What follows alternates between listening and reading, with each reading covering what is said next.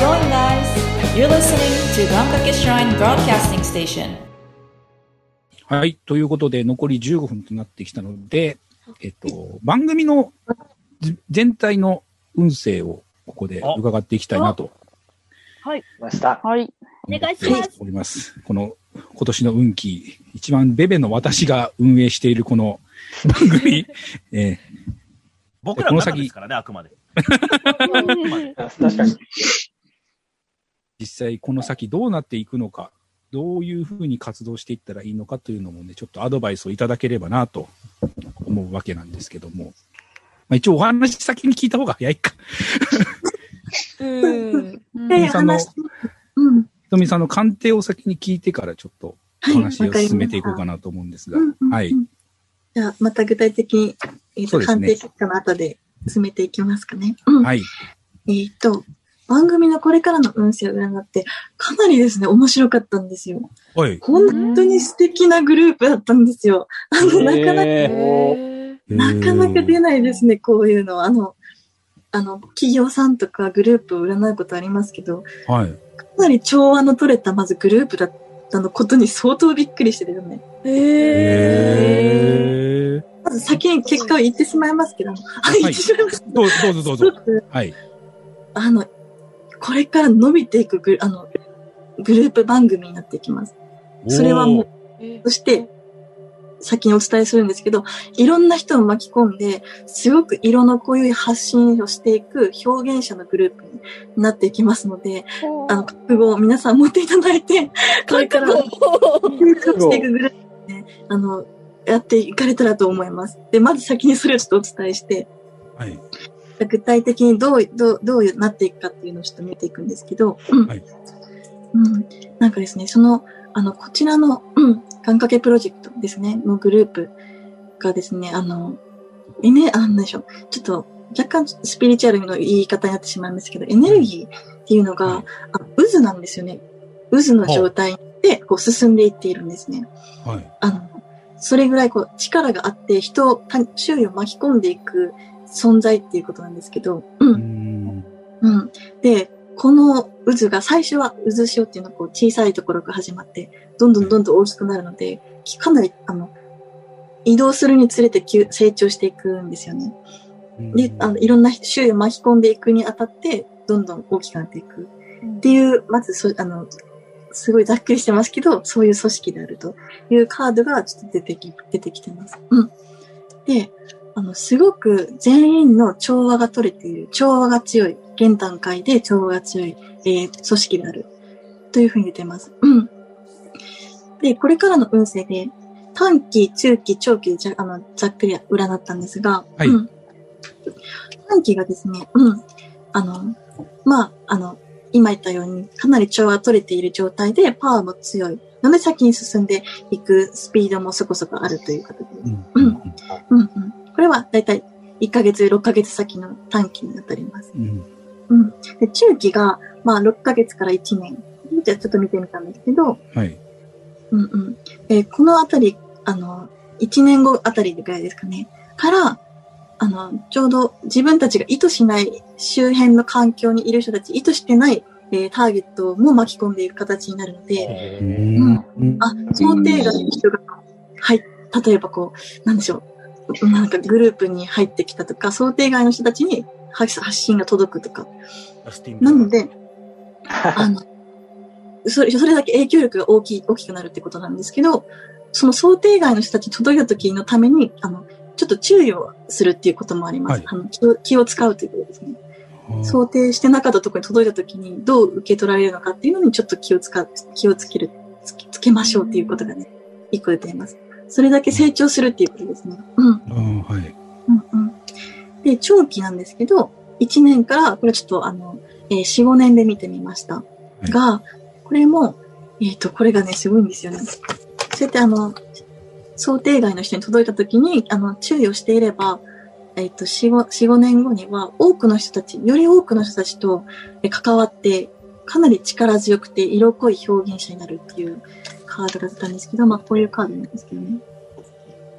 これがあの、もともとこういう緑の渦潮だったところが、もうすごいたくさんの人が巻き込まれて、もう、あの、色もちょっと変わると。表現の色、色合いというか個性も若干変わり、変わりつつはあるけれども、あの、しなんでしょう。それだけ影響を持ってくるっていう感じです。へーいう感じのね、あの、ちょっとざっくりとした運勢はこんな感じだったんですけど、なるほど。具体的には、じゃあどうなるのっていうところで質問とかがあったら、鑑定をしていこうかなって思うんですけど。やっぱり番組としては長く続けた方がいいっていうことですかね。これは、そうですね、長く続けた方がいいですね。いいですね。っていうのが、っていうのがですね、あの、この番組の例えば今の個性を残すのであれば、1年とか2年とかで終わっても大丈夫なんですよ。今の色で。あの。今のテーマとかですね。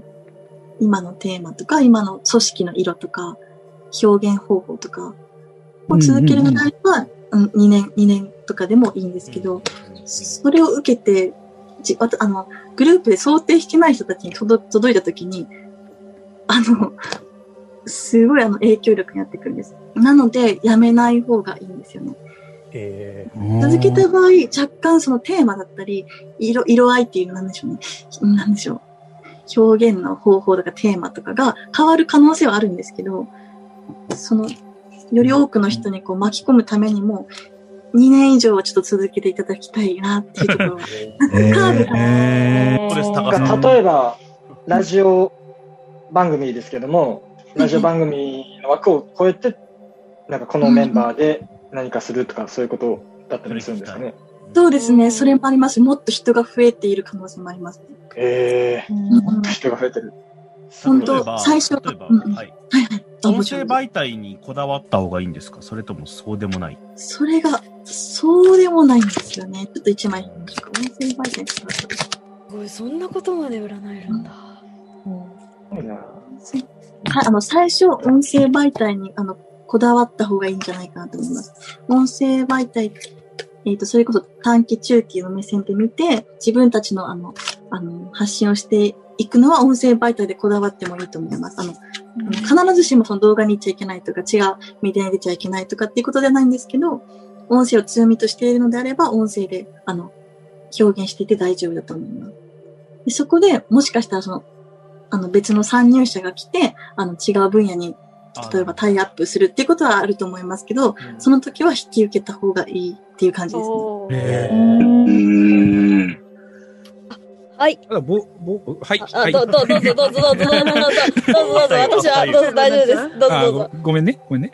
えっと、僕のね、今ちょっと考えていることだったりもするんですけど、まあ、要はあの、今、音声媒体として、ラジオドラマっていうのを撮って、まあ、それを、えっと、販売するっていう形を取ろうと思ってるんですけども、はい。それが終わった後うんっていうのを僕一応考えてて、うんうんうんできればこれを舞台でやりたいと思ってるんですよ。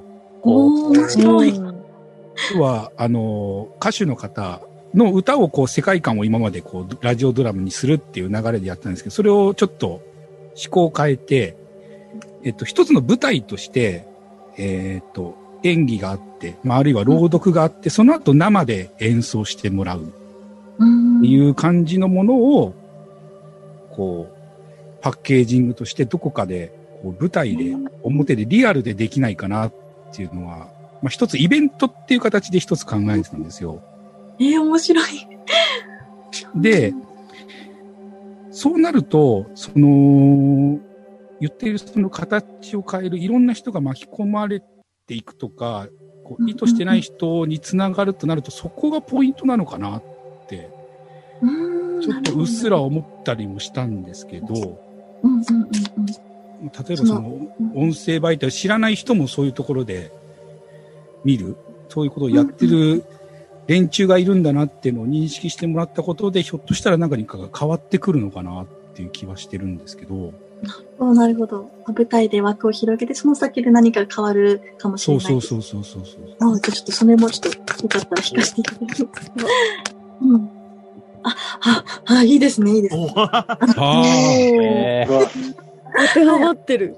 エンターテインメントよりあの、あの、それこそ舞台だったり、あの、舞台に出る関係のものです。音楽だったり、演劇だったり、あの、っていうのはすごく、あの、この番組自体を変える可能性を秘めているというカードが出ましたね。やっぱりね。へやっぱりだ。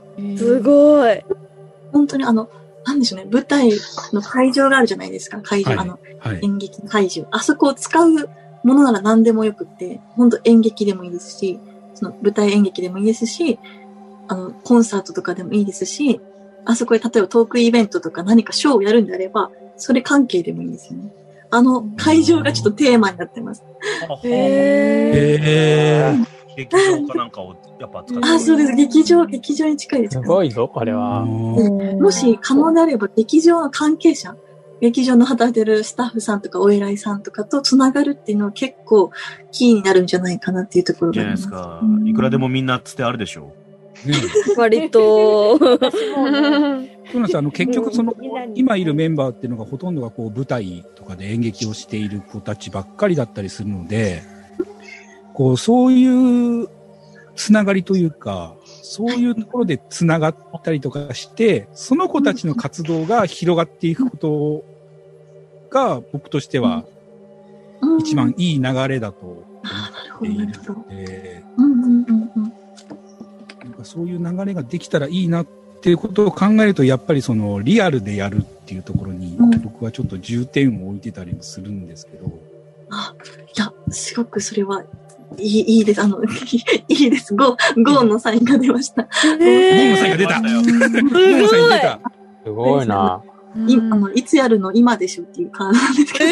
えーそんなのあるんや。やりましょうか？林先生りますか？ちゃったねえコロナが明けたらやりますか？えー、すごい。僕、復活しなきゃいけないのか、こそうだ。そうだね。走って。るしそのために運動1してま位なんですか？そうだ。体力を。1位だから主人公だから。うんれ。あ、そうだ、エレン映画だから。そうやな。エレンだからやらなきゃ。あちなみにリカちゃんさっき言いかけた質問。はい、えっと、音声媒体で続けても大丈夫っていうふうにさっき言ってたと思うんですけど、今、はいはい。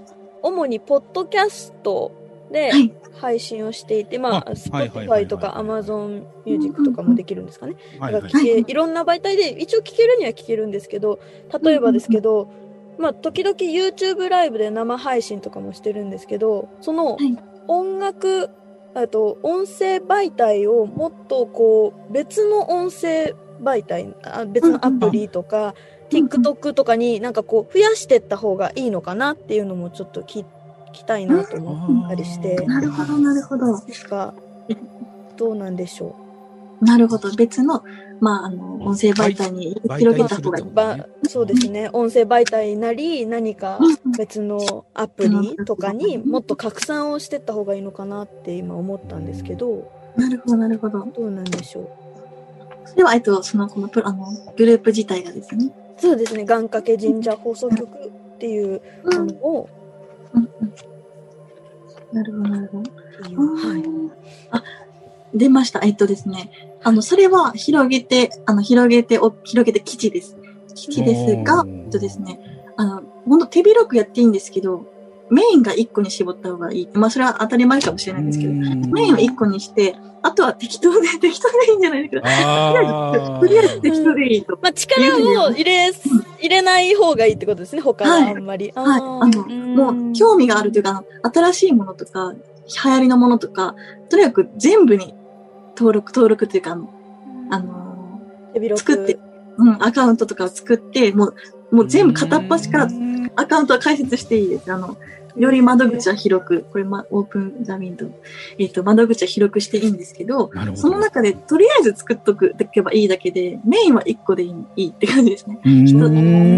じゃあ、ポッドキャストでいいってことですね。そうですね、このへやつですね。うんうんうん。な、なので、あの、更新しな、あの、できたらした方がいいと思うん思うんですけど、しなくても、とりあえず片っ端からひアカウントを開くだけ開いてみるっていうのは、おすすめします。ーでは、にじゃあ認知度の問題で。